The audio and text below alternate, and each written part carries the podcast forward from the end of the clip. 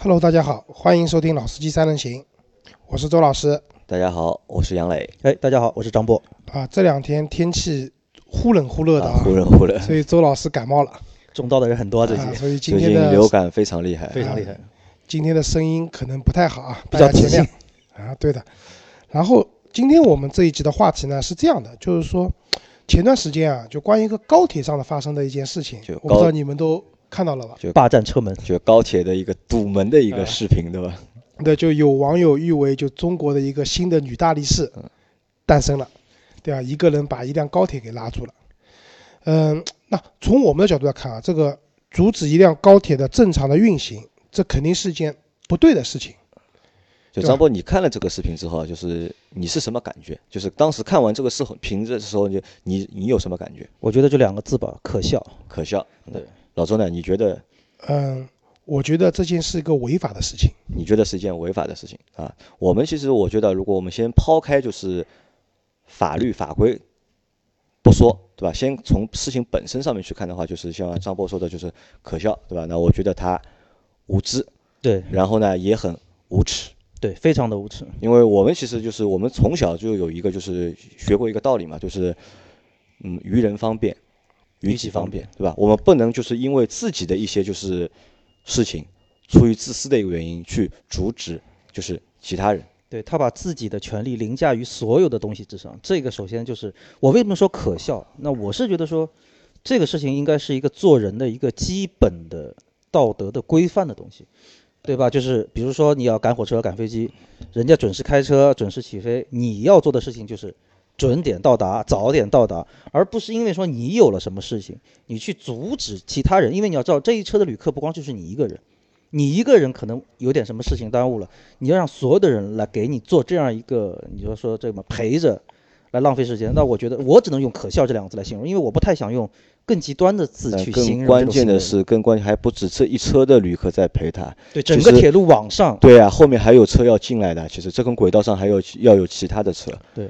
那我其实无意批判这位女士啊，到底是可笑也好，或者说其他更难听的词也好，我刚才讲了两个字违法。违法，嗯首先，你们认为这件事情违法吗？确实违法。嗯，肯定违法的，嗯，对但是我相信那位女士在当时，她可能没有意识到自己这件事情是件违法的事情。对，对他觉得很正常。他最多觉得自己冲动了一点等我老公马上要来了，对吧？对等一等，就在门口了，马上要来了。那你们两位就是在坐飞机或者说坐高铁的时候啊，遇到过就这样情况，就是自己买的票，你到火车站时候来不及了，赶不上火车，你们遇到过没有这这种情况没有？呃，遇到过。遇到过，那有的时候，比如说冬天，有的时候那个确实可能，因为前几年我记得有一次上海下下雪蛮大的，那天我正好是赶火车嘛，然后就是因为车也不太好开，那我觉得这个时候你就该改签改签，该退票退票嘛。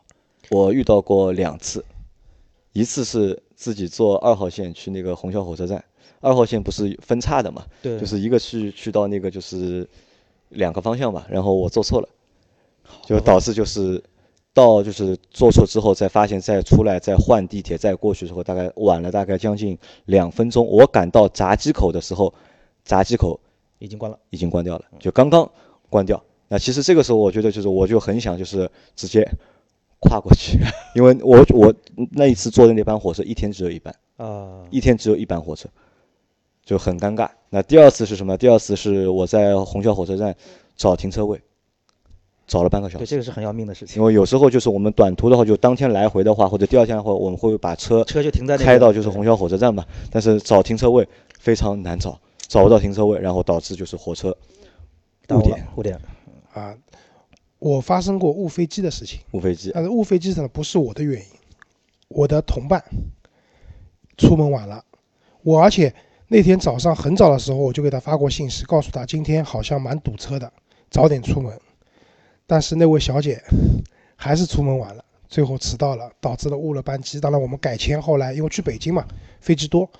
那么当时我比较生气的是，不是因为他迟到，而是因为他没有意识到这件事情给大家造成了很大的麻烦。对，那么我们再回过头刚说开头我们讲的那个高铁的事情，其实那位女士她这件事情，她当时没有意识到自己是一件违法的，她可能说我等我老公啊，对我要一家人出行啊，这是件很正常的事情，你们为什么就不能通融一下，对对吧？但是刚才杨磊讲了，其实你明面上是看你耽误了这一辆车，但其实是你耽误了整个一个铁路运行图里面的所有的车辆的一个按时发车的这样的一个节点，所以其实这是个违法的事情。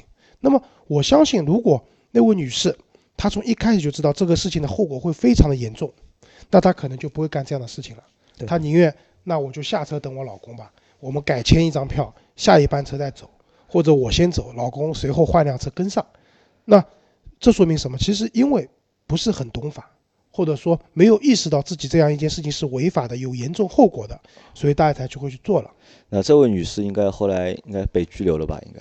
呃，我知道好像最近有三起事情，有有两起好像是拘留了，有一起就是罚了款就走了。对，那不管最后是拘留了也好，还是罚钱了也好，或者他的工作，因为他应该也是教育系统的，影响了对对吧？那工作受影响了也好，其实这些都是没有必要发生的事情。那么我们今天开头讲这样一件事情，是为了引出我们今天话题是说，在整个一个交通生态中，应该是每个人每个参与交通生态的，不光是我们开车的人、骑车的人、走路的人等等，都应该了解法律，并且去遵守法律。那我想问两位一个问题啊，就最近呢，我们又开始交通大整治了，我们都是司机，包括提出今天这个话题的老王，最近也变成司机了，对吧？以前是本本族，现在也开车了。在你们的开车过程中啊，杨磊，你觉得交通大整治对你造成困扰了吗？呃，困扰有吧，但是其实也不算太多吧。它最对我最大的困扰，其实还是出于我做的很多那些本来就本身就违章的那些事情，可能本来违章不被查或者查的不怎么严，对吧？能够混就混过去了。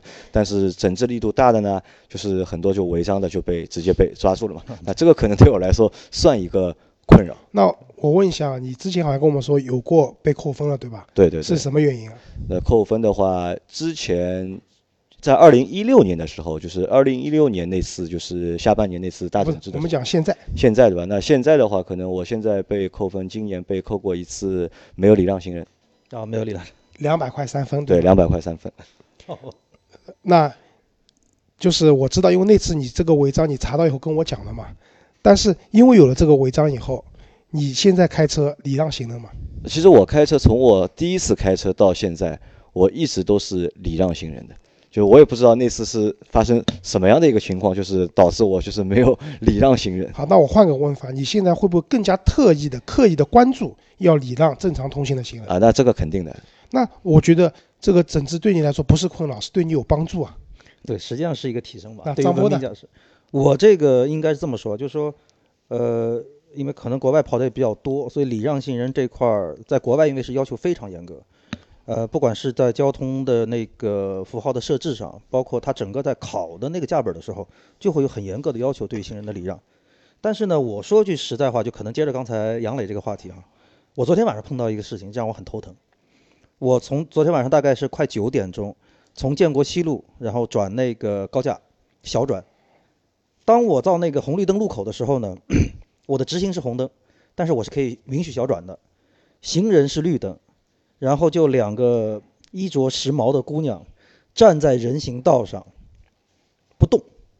那我的第一本能反应就是他们可能在看是不是安全要过马路了，所以我刹停了。这个时候我突然发现，两个姑娘并不是想过马路，而是拿着个镜子在化妆。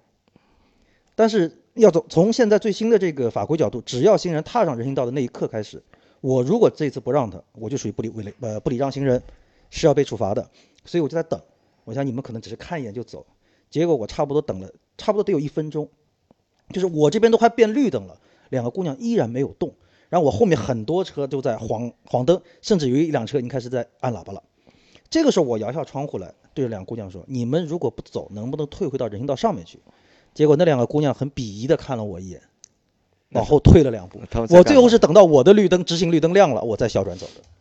所以这个事情，你说礼让行人这个事情啊，从一个司机的一个基本的文明素质来说，我觉得这是基本应该要做的一个事情。毕竟你说啊，我开的车是有一个铁包肉，对吧？而行人相对相对这个车的硬件来说，它是一个弱体。但是从法规的这个角度，就是从整个一个道路参与者的角度来说，大家的权利和义务是对等的。那我遵守了我该遵守的东西，那行人是不是也应该遵守这个交通法呢？但这个可能就像刚才周老师也在说，可能他们对这个法没有概念，他不知道站在这里是不对的，甚至他可能就觉得说在，包括我们可以看到很多在路口直接把出租车拦下来上车，不管前后左右的情况，那都类似于这样的情况太多，就是其实还是大家对于法的这个东西啊没有概念，没有意识。啊，张波讲的这个事情啊，让我想到了我小时候坐公交车发生的一件事情。那时候我蛮小的，可能初中左右吧。有一次我坐公交车，然后呢，公交车马上要开了，因为那个时候公交车不像现在那么方便那么多。后面有一个人，就我们就看看到，就是他跑过来，停停然后就是也在喊等一下，等一下。那司机也挺好的，就停着车，就是等他上来了。然后上来了以后呢，那个人就向司机包括售票员道谢，说哎我这个总算赶上了，怎么样？当时我觉得那个售票员讲了一句话，我觉得很有道理。他说：“我们开就是公交车是一个服务型的行业，对吧？你看到你就是乘客他跑过来了，我们等等你，包括车上的人等等你，那也没什么大不了的，对吧？也或者甚至说是应该的。但是你就是因为看到你是非常快的跑过来了，你用很快的速度赶过来了。”那对你来讲，你也是应该的。如果你是慢悠悠走过来的，光嘴巴里面喊，那我就那我就不等你了。那这个说明什么？其实就是在一个双方的一个就是互相的一个主体里面，需要双方互相的体谅。那开车的，就像刚刚张波讲的，你开车的时候，你第一反应是停下来礼让行人，但行人呢，他又不走，站在斑马线上面化妆，那就感觉没有一个互相体谅的这样的一个就是过程在里面了。对就会那使得我们这个本身礼让行人一个非常好的这样的一个文明的行为，变成了一件有点难受的事情。，对，包括现在很多我们在大家都是司机啊，开车的时候，当你礼让行人的时候，如果你的这些车前方这些行人都是在快速通过，那我觉得大家不会有什么觉得说不方便啊或者耽误，就是会有这么一些行人，并不是因为说腿脚不便或者说年纪大或者小孩儿，他就是慢慢悠悠看着手机从你的车前面，就是毫无顾忌的晃过去。那我觉得在这个时候，肯定我觉得司机心里面都会有个想法，你就不会走快两步。那其实啊，在整个交通的生态当中，其实我们可以看到，就是有很多矛盾的存在。就是我说的客气点叫矛盾，说的就是流行一点叫有一些鄙视链的啊，对，存在的。我举个最简单例子啊，就是对行人来说，那行人来说就是正常走路的行人可能会比较讨厌那些就是走路就是不看的，就有的人就走路老是看个手机，对吧？然后瞎撞。戴个耳机，然后别人叫他或者有喇叭就都听不到，就乱走乱撞的，那这种人就是可能会受到鄙视，对吧？然后在骑自行车的人里面呢，骑自行车很多人是鄙视那些就是骑电瓶车的人，嗯又快因为又规矩其实。电瓶车又没有声音，对吧？然后又喜欢乱窜，对吧？其实这个也会受到一些鄙视，也会发生，就大家都是非机动车嘛，也会有一些就是相互就是鄙视啊，或者是相互会存在一些矛盾，包括开车的也会存在这样的情况。比如说开车的，我们在我其实我在开车过程中，我比较讨厌什么呢？我比较讨厌的是，其实也是电动车，对因为电动车也喜欢乱窜，因为自行车嘛，相对来说就是它也骑不快嘛，但但电有的电动车现在很多电动车就是电动自行车，速度非常快，速度也比较快，对吧？穿的也比较也也比较凶，而且转弯没有任何的预警。开的时候也会遇到一些问题。那可能这个是机动车和非机动车之间会有一些矛盾，在机动车里面也会有一些矛盾，就是老司机看到一些新手司机。会觉得很恨啊！你他妈开的好慢啊，对吧？你或者是转弯不打灯，对吧？总总是做一些就是不不就是不合法的或者是不合规的一些事情。那老司机呢，又会觉得就是新司机呢，又会觉得老司机就是蛮横不讲理啊，蛮横不讲理，是吧？不不谦让或者是不礼让。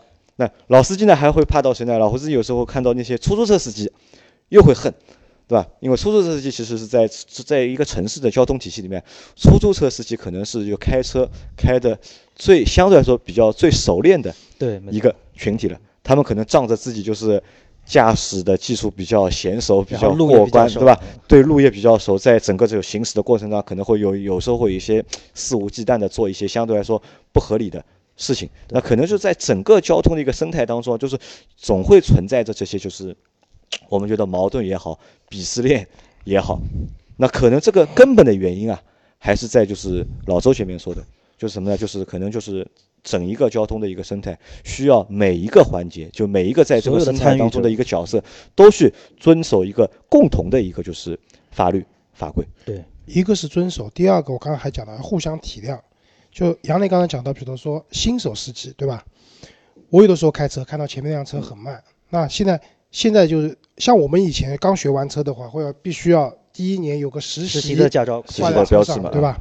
现在好像我也不太看到。啊，这个标志你挂过吧？我挂过的，张波挂过吧？当时呃，没挂过。没挂过对吧？其实我其实我也没挂 我为什么挂呢？因为我那时候一上来开的手动挡的车，经常红绿灯起步啊，要熄火啊。那么那个时候呢，就挂一个实习的牌子呢，就你熄火了，人家能理解啊新手嘛啊，对吧？也 也不和你计较了，对那我觉得作为老司机也好，或者说作为开车熟练的人也好，我觉得对这方面我还是比较宽容的。就你开车开的慢一点，但我比较不能宽容的是在看手机，对吧？对压着一根道不开，在高架上面可能开二十码、三十码的速度，你超过去一看，那个人在看手机，那我觉得这个第一个是本身就是一件非常不安全的事情，第二个。你侵占了我的路权，我我在高架上面限速六十公里的时候，我按照我的标准，就是按照六十公里的标准开车，这是我的权利，在不堵车的情况下。但是你把路堵住了，那你就侵占到我的路权了。这样的事情，说句实话，我年轻一点的时候，我是会别过去的。对，而且这个事情怎么理解啊？就是说，说到路权这两个字，现在所有的交通参与者，包括走路，都会说这件事情。我也是有路权的，我为什么要让你？那说到这个 路权的这个事情，那我觉得还可以从另外一个角度来理解，就说对于路权这个字，或者说对这个法规的这些规定，我们到底该怎么理解？那比如说，呃，在国外，在国外，你比如说你在加拿大考驾照，你如果现在是绿灯直行到路口，你是绝对不允许踩刹车的。如果你踩刹车，你的那个同车的考官就会认为你这次驾驶是不当的。为什么？他就觉得说，这个时候你是享有完全路权，要，你必须要快速通过，因为你快通过才能保证这条道路的更加的通畅。但是在国内，谁敢哪怕是绿灯直行路口，你敢全速加着油门过去，一定是带着刹车松掉油门，因为滑过去。教练都会说的嘛，到路口了，对吧？先要停对，而且会有很多的问题，看一看就是说很多行人也在说，比如说刚才老周在说，他拿着手机过马路，他就觉得说，现在是我过马路的时间，我拿着手机也好，我听着音响也好，我吃饭也好，那是我的事情，我在享受我的权利，所以我也是在说，就是所谓权利跟义务这个东西，大家怎么去理解？那说到这一点，我觉得可能在日本、韩国这些国家会做得比较好。你比如说，如果有孩子的啊，都会知道小孩会看一个动画片，叫什么《Polly 警长》，那它里面就会在每一集去跟小朋友教一些，就是说，呃，你这个走路该怎么走，什么不要嬉闹，然后比如说这个过马路该怎么过，然后看到车该怎么办，怎么应对。所以他是在很小孩很小的时候，因为这个卡通片大概可能，你像启蒙就是两三岁、三四岁就开始看了，从孩子很小的时候就告诉他，你作为一个道路参与者，你应该怎么做，什么样是对，什么样是不对。那我觉得这这个时候，小孩慢慢成长起来，他们就会明白啊，作为一个交通参与者，我应该怎么样保证自己的安全，同时不要给别人增加这种不安全的因素。那我问大家一个问题啊，在就是整个交通的生态当中啊，就是哪个角色是最守交通法规的？我认为还是开车的，就是对开就是开开机机动车的司机对吧？开机动车的司机是最遵守交通法，因为我也是这么认为。因为我们在考驾照的过程中，科目一就是交通法规，现在科目一和科目四要考两次交通，考两次对吧？嗯，那都是交通法规。吧对可能就是我们在拿到本之前啊，就是能够完完全至少那本交通法规那本书啊是要看过一遍的？我不说背出来，至少是看过一遍的。对，至少你像对什么交通信号大家都很熟，就而且呢，我觉得对于司机来说还有一点啊，除了一我们学的时候知道，二开车的人上了之后有警察叔叔会管你，所以说就是一个教一个罚，两种手段并行，保证了开车的司机是最遵守交通法规，。好那而且还有一个问题啊，嗯就是我补充一下，因为我们的驾照一年只有十二分，扣不起啊。扣不起对吧？对吧？因为就因为有这个约束在那边，对，所以你会格外珍惜你的分数。对对对，你你要珍惜你的分数怎么办？最好的办法就是遵守交通规则。我不违章，那警察叔叔拿我也没办法了。好，那我问你们第二个问题啊，你们都骑过自行车吧？应该小时候都有过自行车吧？吧？对骑过有过有没有过自己的自行车？有有就属于自己的自行车，对吧？自行车在上牌照的时候啊，可能就是只是上个牌照而已，对吧？对。有没有要学过什么就是 交通法规啊什么？没有好像都没有吧？应该买了车凭发票去那个什么代理点盖个章，啊有印对，有个钢应该没有印就行了。，没有就是敲个钢印，有个牌照。啊然后有了自行车之后，我们就可能就直接就上路了，上路了，对，对吧？包括电瓶车，其实也是同样的一个同样的问题同样一个问题，包括行人也是，对吧？我们有没有回想一下，我们小时候或者有没有专门就是 教你就是怎么走路啊，怎么过马路啊，怎么交遵守交通法规这种课有没有过？我记得在我这个年龄啊，我上小学和幼儿园的时候倒是还有，就老师我也有会拿出时间教你也有这些东西对吧？我也有过，就那个时候我们学校里面嗯，到初中的时候，就大部分都是骑车来嗯，上课了。我们学校就是老师啊，特意给大家就是请了交通队的警察过来，告诉我们你们骑自行车应该怎么样。比如说以前骑自行车你要转弯的时候，对吧？是要伸伸个手出一只手出来的示意的。嗯现在好像没有人这么干了。对，那你们会把这件事情当做法律去看待吗？啊那个时候可能不会上升到法律层面吧那，时候只知道这样但是我们知道，安全，但是我们知道说啊，既然就是学校里面包括警察叔叔说要这样做，那我们就应该这样去做。其实，在那个时候，就我觉得，在我们在那个阶段里面，就是我们可能会把什么看得更重呢？会把安全看得更重，对吧？你乱穿马路会被车撞到，或者会被车撞死，对吧？你骑车你乱骑也容易出事故。但这个时候就都是出于就是包括家长也好，老师也好，都是出于一个人身的一个安全，去和我们去普及这些就是交通法规或者是交通知识对，但从来没有过就是把它上升到过一个就是法律层面法律的一个层面去看待这个问题。好，那我们去看就是司机、行人和那些非机动车的司机，我们在共同在一个在同一个就是交通的生态下面，其实我们可以看到什么，就是大家遵守东西其实是不一样的。对对吧？你机动车司机，你遵守的是一个一本完全一本要通过两次考试才能考过的一个交通法规，然后非机动车的司机其实没有受过任何的就是考试，也没有就是学习对，包括行人可能也一样。那可能在整个体系里面，就是同时大家在运行，但是遵守的法律或者是一个意识是不一样的，所以就会产生我前面说的那些就是。一些交通的一些乱象啊，或者是在整个交通体系当中会存在的一些就是矛盾。对，其实说到这个点，我觉得刚才那个老周说的一个点，就是说彼此的一个体谅。那我觉得你比如说，你像非机动车，它可能还可以，比如说是制定一些这个交通法规的学习甚至考核，但是行人你怎么去培训，怎么考核？那你还有什么多更多东西去制约他？除了他自己出车祸之外，那所以我觉得说，像老周刚才说，这个体谅就是每一，我觉得这个已经不只是一个交通参与者吧，可能就说所有的人在这个生活里面所有的方面。都要去，不要光说把自己去凌驾于其他人之上，就可能像我们今天开篇说的那个，呃，拉住火车的主那个那个那个女士一样，就是你对你是可以享受，就你有你的权利，但同时你也有你的义务。那大家如果都是只说权利不讲义务的话，那我不要说交通会一塌糊涂，我们整个生活都会一塌糊涂。因为交通啊，就是 权利和义务是对等的嘛。对，因为举个例子啊，在德国，为什么德国人不穿红绿灯，就是不闯不闯红灯，行人不闯红灯？因为他们基本上每一个路口的红灯上面都有探头，有人脸识别。如果你今天闯红灯了，被探头拍下来了，那你第二天会面临的问题是：第一，你的保险公司会给你打电话，认为你是一个不遵守规则、不遵守法律的不安全的人，你的保费要上涨，你的机动车的保险也会上涨，然后你单位会给你，你他你的单位也会收到相应的一些通知，你平时不遵守法律法规，你的人品有问题。征信上可能会有问题，对吧？那我觉得，其实以现在的情况来讲，对于行人，因为我们看到有一些什么人脸识别技术，对吧？对于一些逆行，什么机动呃非机动车逆行，对吧？包括一些什么非机动车的是一个交通的样板路，对吧？大家增加探头，增加执法力度。那我觉得这是一个方面了，就是用相对来说比较严格的、相对来说比较严重的后果来制约你们。如果你闯红灯，如果你逆行等等，会有一些连锁反应。对吧？这这我觉得是一方面。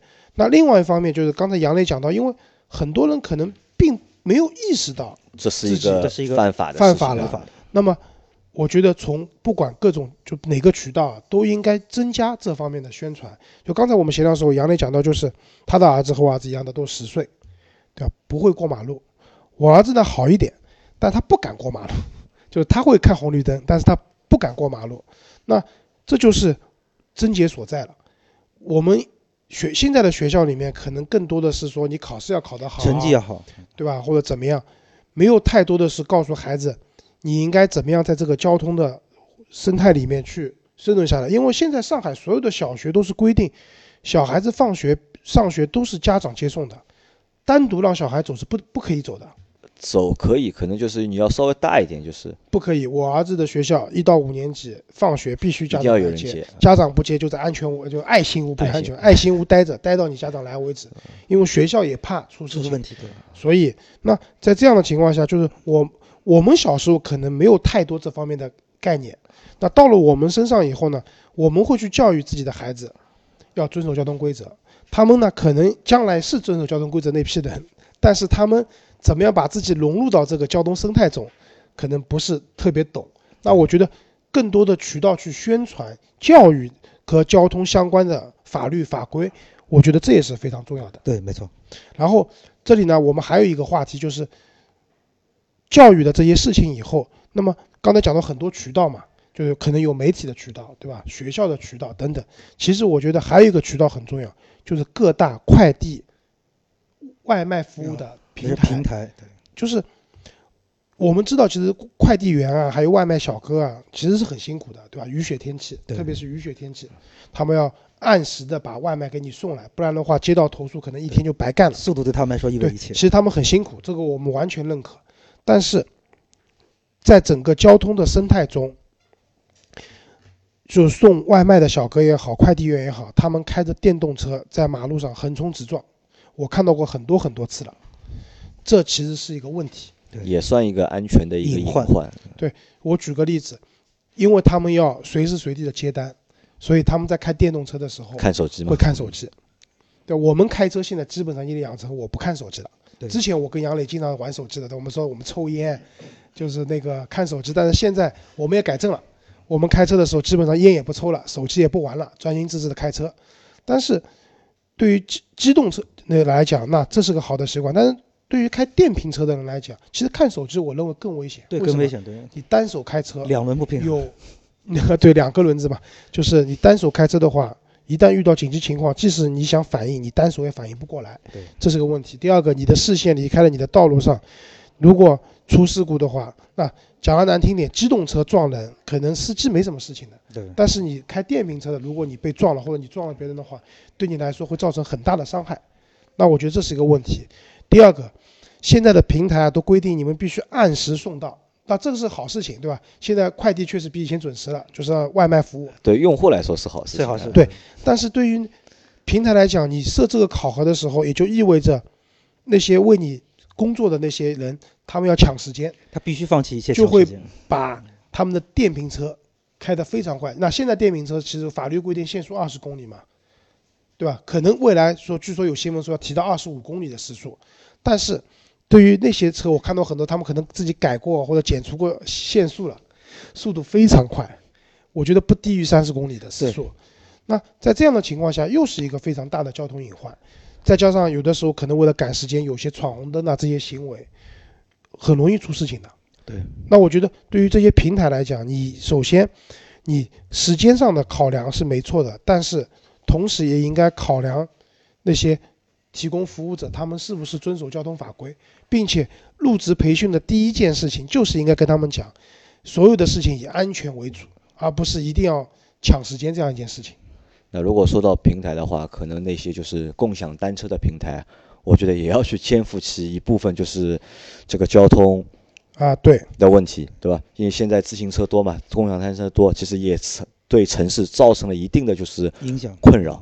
啊，对的，因为我们看到共享单车现在可能停都停的挺整齐了，但是骑在路上的人，因为这个车也不是自己的，有的时候违章了，警察你要没收你没收吧，跟我也没关系，对所以这些问题也是需要平台去想办法解决的。